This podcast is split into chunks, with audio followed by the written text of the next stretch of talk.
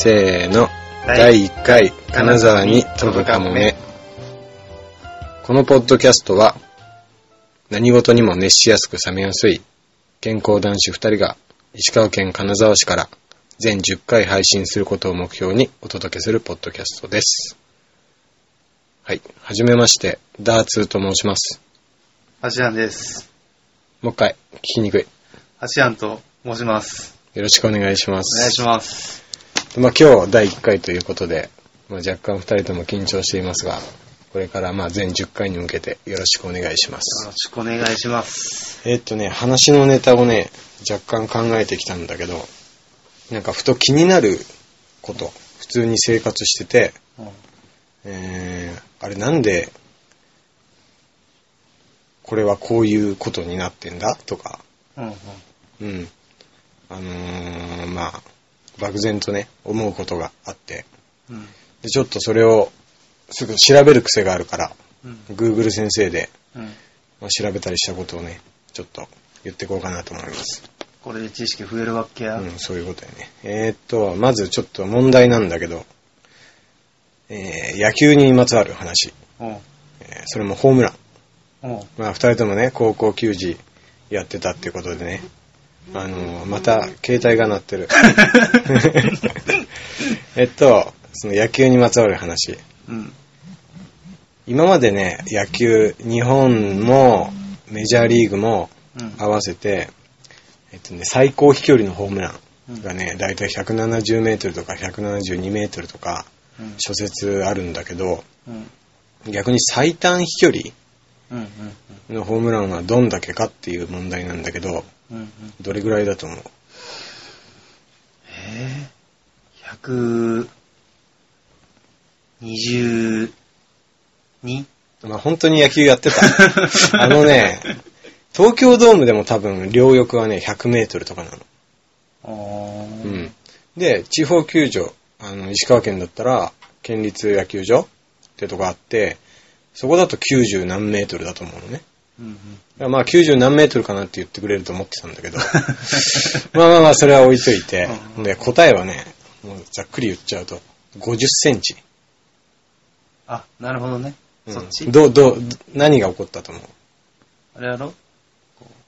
ランニングホームラン？おうそうそうそうそう。あのね、説明すると、1902年か3年かの、えっとね、アメリカなんだけど、確かアンディ・オイラーっていう選手が、うんあの、カチコーンって打った打球が、ホームベースから50センチほど前に刺さったの。うんうん。バーンって。うんうん。なんでかっていうと、その日はね、すごい大雨だったらしくて、うんうんグラウンドがね、田んぼ状態うんうん。だったみたいで、うんで、打った瞬間刺さって、うん。もう分かんなくなっちゃって、うん。でも打った本人は、あ、前飛んだっていうのは分かるじゃん。うん俺らも野球経験してるからね。うんだから、ダイヤモンドをそのまま一周しちゃって、その間に、まあ、内野手はボールを見つけられなかったと。うんで、記録ホームランうんってことがあったらしい。でも100年以上前でしょ ?1903 年って言ったら。ああ確かにねでも100年以上経って、こうやってね、しがないポッドキャストで語られるっていうのはね、本人にもなかなか運のある人だったんですかね。そうやね。俺、お前のね、橋庵のね、ホームラン、高校通算1本だっけ？うん一本。覚えてるわ。えっとね、遠征、遠征先の練習試合だったっけ？うん。そうそうそう練習試合。でもなんか、あのー正月の新年の誓いみたいなやつで、うん。なんか、ホームラン10本打つとか宣言して しとったね。で、結局、1本で終わったと。そうそうそうそう。俺何本かわかる。打った？はぁ。打ったし、あの、うん。1本ね、お前いなかったんじゃないの ?2 軍で、もしかして。なかったかな？都議球場ってとこで、うん当時のね、某高校のエースさんから、うんうん。カウントがね、すげえ覚えてる。1-3で、うん。もうストライク取りに来るの見え見えのうんストレートにタイミング張って、 one, two, three で打ったら、ど真ん中だったの。でうんマシンで当たって、うん、多分俺の方が飛んでる。なんかあのホームランの瞬間って覚えてない？いや、覚えとるね。なんかもう当たった瞬間、飛んだ瞬間。ね。うん。あれはでも特に金属バットだからね。うん。よく飛びますよね。うんで、プロ野球選手とかメジャーリーガーってあの木のバット使ってるわけじゃん。やっうんうんぱ飛距離とかもぐーんと落ちるみたいで。うんうんまあ俺は大学とかで野球やらなかったから、木のバット持つことはなかったけど、そうやね。うん。まあプロ野球選手はすごいですね。えー、次の、ね。うん、次の話題ちょっといい、うんでこれもね、すごい気になったことなんだけど、うんうん。えっとね、ふと、匂いってなんで消えるんだろうって思って。あうん、すごい小学生が思いつきそうなネタだけど、ー。うん。なんか、なんで匂いって消えるんだろうみたいな思って、不思議よね。そう言われる。そう言われてみるとね、なんかそういう当たり前のことを結構最近不思議に思う節があるって、うんうんで調べてんだけど。で、まあ、結論から言うと、あの空気に混じって分散するから、っていう簡単な結論なんだけど、うんうん。じゃあ唯一、あの、匂い消えないとこってどこかわかる？え、頭皮とか。何言ってんの？頭皮？頭皮とか。うん、ちょっと何言ってるかわかんない。あのー、あれだよ、宇宙。あ、出た。でかい話そう出た。、壮大なスケールのね、男のロマンだよね。うで、その宇宙ではなんか匂いは消えないらしくて、空気がないから。っていうのはまあなんかネットの記事で見てさ。で、なんか宇宙船あるでしょ？うん。宇宙に行って、なんかいろいろ活動する。うんうん。宇宙船の中でも、なんか、あの、おならとかね、うんうん。は良くないんだって。はいで、あのートイレでしなきゃいけない決まりがあるらしくて。っていうのを、まあ記事を見たんだけど。うんでも、酸素あるってことは、うん。消えるんじゃねって思ったんだけど。だって、ね宇宙船の中では何もつけてないじゃん。ふわふわ浮いてるけど。でもよくよく考えてみると、まあ空気イコール酸素ではないじゃん。他のなんかいろんなのが混ざって空気。うんだから、まあ、宇宙空間、宇宙船の中では、あの、匂いっていうのはまあ残るのかな。とか思ってて。でも仮にトイレでしろって命じられたとして、トイレでするじゃん。うん。で、普通に地上のトイレとかってドア1枚でしょうんうんあんなん出たり入ったりするときにめっちゃ漏れてきそうな気がしない、うんうんうんうん、とか思って。まあだから二重三重にしてやんのかなとか。あーで、外に出したりせんのかああ、なるほどね。すごい、今、はーんと思って。あの、でもさ、あのーちょっと汚い話だけど、お食事中の方すいませんですけど、なあのー便とかね。尿とかね、うん。あれは溜めてんのかな？さすがに宇宙に捨てんがじゃない。宇宙には捨てんがじゃない。うん。あの、金沢弁なんだけど、捨てないのではないかと。うん。うん。まあね、よくない、よくないよね。で、しかも宇宙船に、の周りに捨てたらね、ね。出た時怖い。あれもふわふわ浮くんだろうね。ね。じゃあ。で、なんかさ、ほら、宇宙船の中で水とかこぼしたらなんかふわーって浮いてるような、なんかああいう、なんだろう、動画とか見たことあるけど。トイレどうなっとるんかそうそうそう。それがすごい疑問でさ。まあこれはおいおい調べていく必要があるかな。まあ第2回でこの話できたら、まあ調べるかは置いといて、うんゆくゆくできたらなと思うんだけど。面白いね、なんかそううん、で、あのーもう一つ、えー思ったのが、うん。あのー外に出て船外活動するじゃん。うん。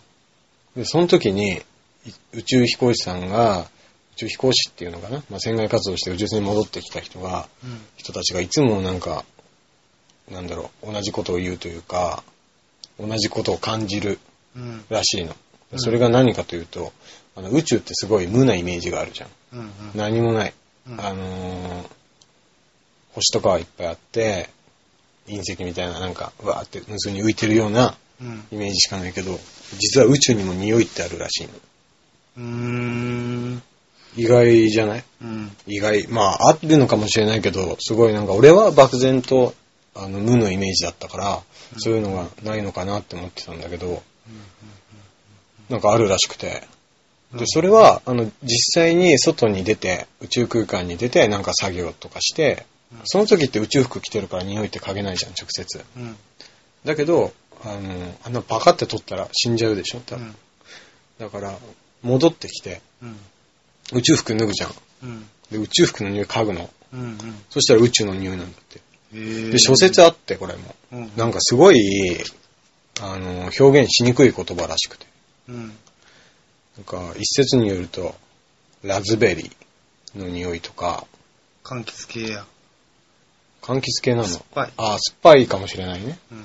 まあ、でもなんか甘い匂いらしい。あラズベリーってちょっと甘あそっちか甘い。いや、いいんだけど、の匂いとか、金属の匂いとか、うんうん。なんかステーキの匂いっていう人もいるらしくて。へうんあほんで、それを今 NASA さんがね、ーうん。NASA 社がね、うんあの、地上でその匂いを再現する、なんか、研究みたいなのをしてるらしくて。うん。まあ誰得だよって感じだけど、うん。うん。まあ嗅いでみたい感はあるよね。なるほどね。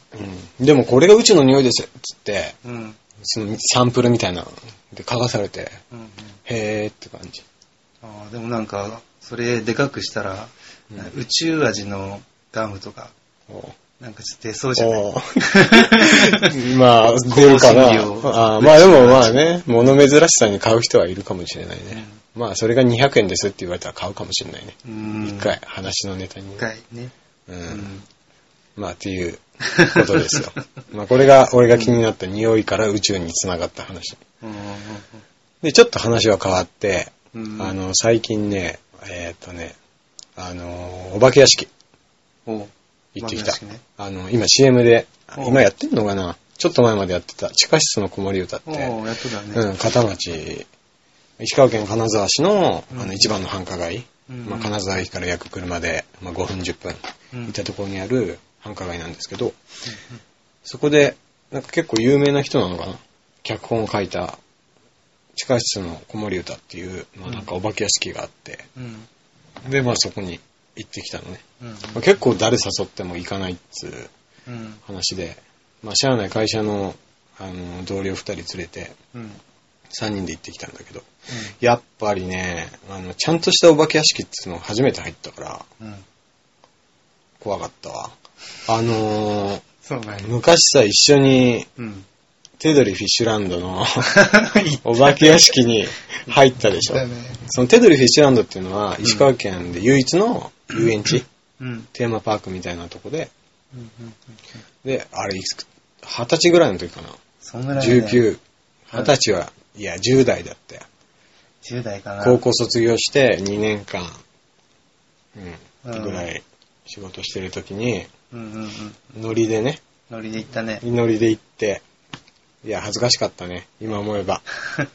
いや、でもあの時は楽しかったね。うん、あの時はいろいろとね、あれはあれ自由にお金も使えてね、うん。うん。うん、楽しかった。いや、あの時も、十分怖かったけど、であの時はお前と二人で、で、お前前に行かせて、うん。足は前に行かせて、俺はお前の肉を掴む。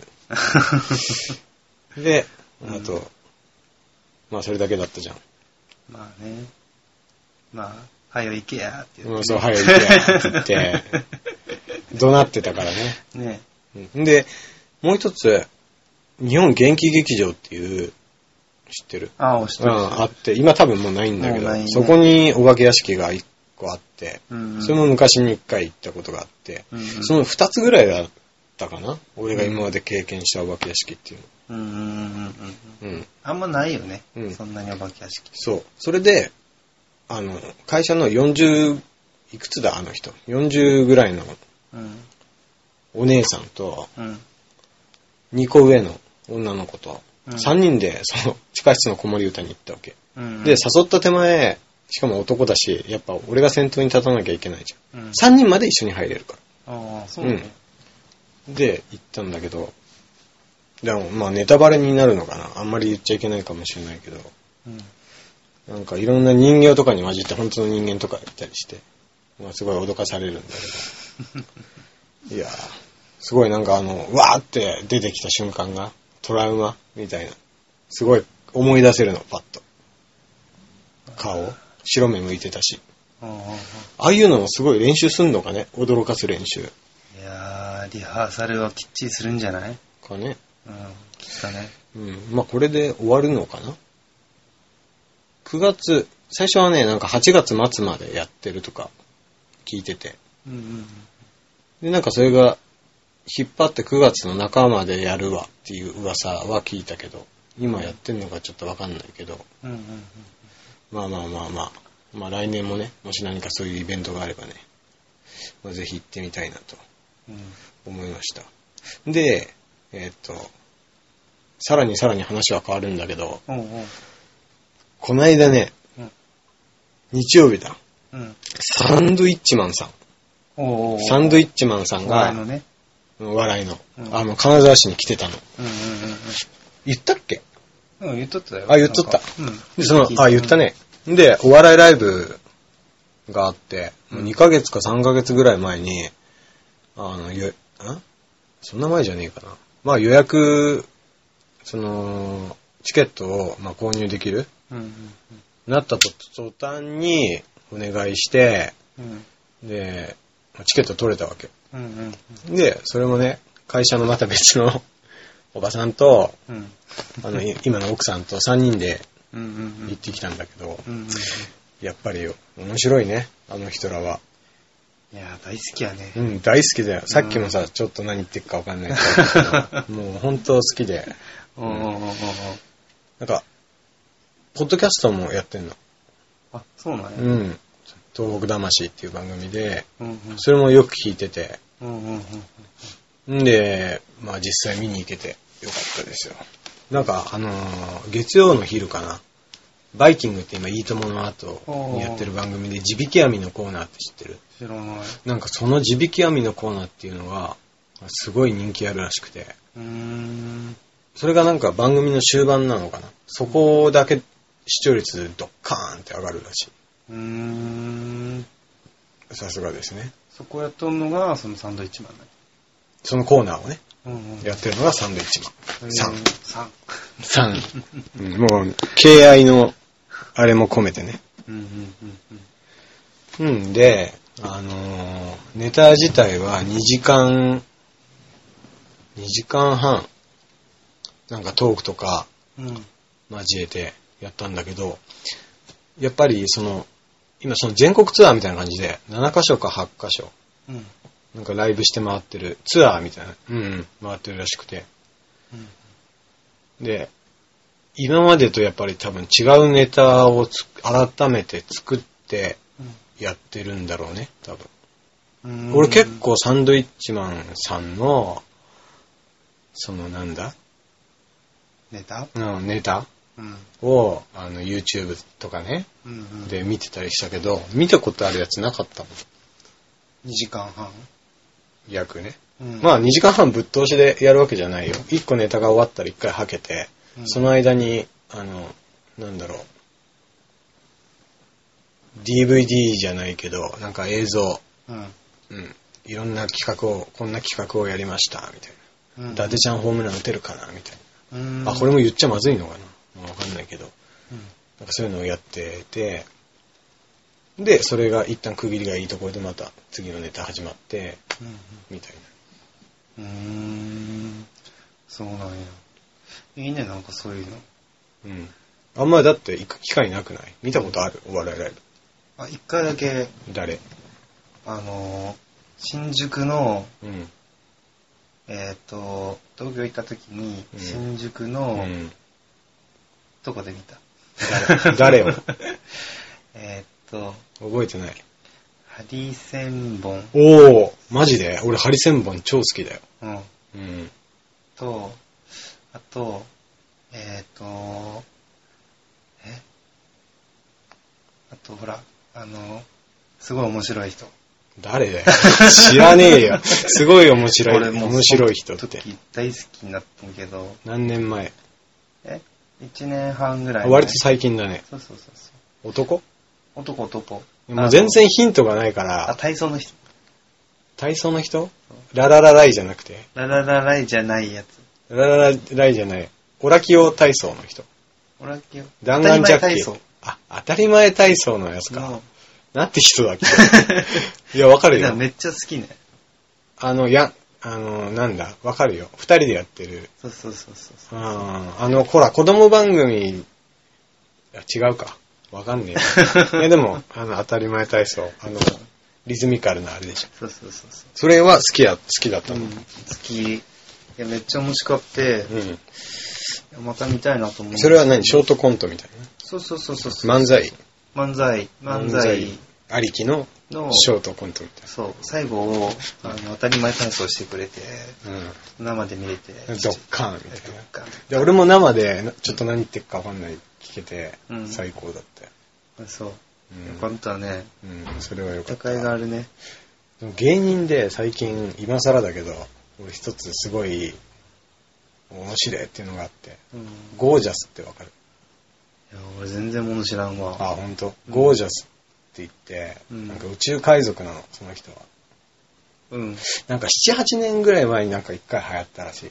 うんでその時からまあ知ってたけど、うんまあその時はビビって特に来なくて、うん最近、そのネタを改めて見たのね。うんうん多分もうめちゃくちゃ面白くて、なんか地球儀を使って、うん。あの、まあなんか、その、ギャグみたいなのをやるんだけど、うん。ちょっと今度見てほしい、それは。うん。うん。ちょっと見してほしいね。うん。それは非常に、ちょっと見てみる。うん、面白いよ。うん。最近どう？仕事の調子。ガラッとか。ガラッと変えてくよ。このポッドキャストはね、とりあえず全10回配信することを目標にしてるから、うんうんう。うんん。もうガンガン行くよ。考えこう。突っ込んでこう。いや、最近仕事は楽しいね。楽しいけ。うん。そっかそっか。うん。なんだろう。ちょっといい話ねんけど、うん。うん。やっぱ仕事はやらされるよりも、や、自らやった方が楽しいっていうね。ああ、やらされるという、なんだろう、あその、背中、なんだろう、背負うよりも自分からそうそうそそうう。向かっていくような。まあでもそれはね、あの、まあまあスポーツとか何にでも、全部共通のことうんやしね。、高校野球やってた時なんて、うん。まあやらされてたもんね。ね、雨の日とかね、俺こそまあ先輩との上下関係とか、うんまあ、先生怖いとか、うんうんうんうん。まあいろいろあって、うんうんうん、心の底から俺は甲子園に生きてって思ってるやつは何人いたかなわかんないけど。うん。でもまあ今思えばね、まあもうちょっと頑張っても頑張れたかなとか思うけど、でも今逆に今から高校野球もう一回やれって言われたら多分無理だよね。うん。そうやね。うん。辛かったね。辛かったね。うんまあでもやりきってちゃんと卒業できたからよかったじうんうんうんうん。ゃん。うん。もう結局こう、ハチヤンは結局公式戦に出たことあったっけ？一回だけあるね。あ、そうん。う。覚えてない。なん、ど、何年の時？なんだ、2年？かな、なんかセンターフライ打って、おあったかも。あったかも。あの、あれでしょ、センターが一歩も動かず定位置のセンターフライ。そうそうそうそうそうああったね。どん詰まりで。打った瞬間、うわっとも湧かない。うん、そうそう。下手にパワーあるからセンターまで届いちゃったみたい。まあね、ほんとパワーだけはね。うん。パワー型だったからね。うん。打球の速度だけは、なんだ、なんて言われてたっけ、監督に。え、超一流。超一流、超高校級って言われてたよ超高校級まあ打球の速さはね。うん。うんまあ、その点、俺と橋ヤンは全然タイプが違う選手だったから、うん。どっちかっていうと、俺は、その、小柄で、小技とか、うん。うん。なんか、まあ、やらしい感じの選手だったわけで、お前は、まあ、ストレートに張って、1、2、3思いっきり振ってこい、みたいうん。うん。な。三振してこい、みたいなタイプの選手だったけど、上手くなろうとしてダメになったね。うまく打とうとしてね。そうやね。うん。そうやね。あと気持ち一つやったろうね。そう、うんいや、でもお前は一番努力してたと思うけどね。俺は、う。そう見てるけどね。ありがとう。まあ、いかんせんやっぱり才能は大事ですよ。まあ、そうやね。うん。まあ、努力はもちろん大事だと思うけどう、ん。あの、やっぱプロ野球選手とかもね、うん才能ありきの努力、プラス努力。うん。まあ、努力できるということも才能に含まれると俺は思うけどね。うん。そうやね。うん。その身体能力だけで、その、まあ、プロで超一流なんて人は多分いないと思うからね。うんうんうんうんうん。うん。まあね。おっしゃる通り。うん。うん。あ、ごめん、仕事の話だったね。そのなんかいいことあったね。いやー、そうやね。まあまあ、数字の話やし、うん。まあまあまあ。ああ、その目標に対して、まあまあいいとこ取れてるみたいな。そうそうそう。ああ、そう。じゃあまあ順調なわけ。まあ、そうやね。うん。またちょっと、営業職なもんで、うん。また、取ったら、次の月はまたゼロからスタートで、っていうのの繰り返しで、うん。そうやね。まあ、数字に追われるわけですね。そう、そう、そうなんですね。まあ、まあ、来月も頑張ってください。あ、あ今月は始まったばっかりだもんね。あそうそうそうそう。うん今月始まったわ。じゃあ今月はまず頑張っていただいてうん。ですね。そうやね。もうなんだかんだ何分喋った ?26 分。まあ、まあまあ、頃合いっちゃ頃合いだけど。まあまあやね。うん。あ、ちょっと一つ、もう一つだけ話して終わるわ。おうその出張行ってきたって言ったじゃん。あの、岡山県なんだけど、うんうんあの、きびだんごのうん。うん。キャラメルの、うんうんうん。さっきあげたうん。ていい？お土産、うん。開けていい。なんなら食べていい。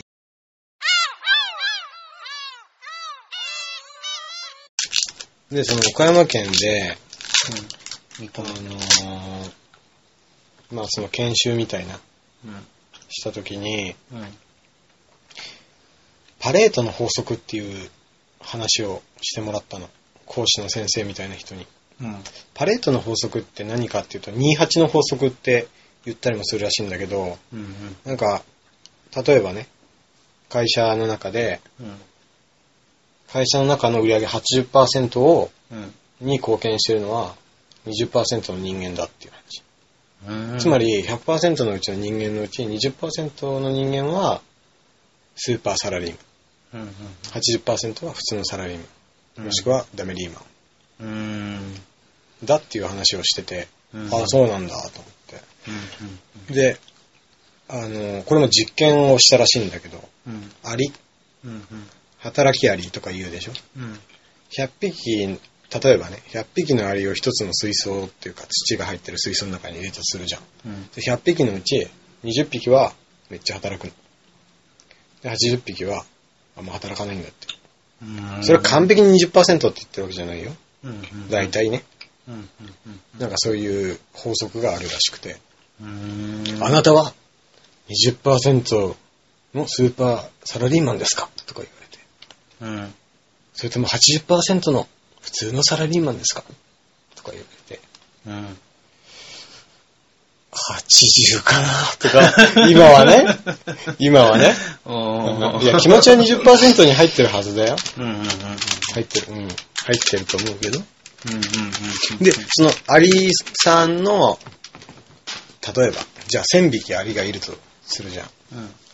で、200匹は、働き者でしょうん。?800 匹は、ダメな、うんダメなアリ。あんまし頑張らないアリ。うん。じゃあその800匹、どっかやって、うん。その200匹の中で、一つの働きアリだけの200匹。うん。スーパーサラリーマンのアリ。うん。200匹を、また別の一つの水槽に入れたら、うん。これも20、80に分かれちゃうんだって。へーっていう法則の話らしい。それの 200匹が、何？でもその、前の800匹のダメなアリと同じになるってこと？そう、またその能力が。28に、いや、能力が同じかは分からないけど高いレベルで20、80になるのかな？高いレベルでその20%は、その働き者だけのアリの中の80%のうん売上利益に貢献するのかな？レベルがこう、そういうことだね。上になって、上になって、うん上になって、うん上になってってくる。ってことなのかな。まあ抜いていくとね。うんうんうん。まあでも1000人の組織がいたとして200匹スーパーだったら、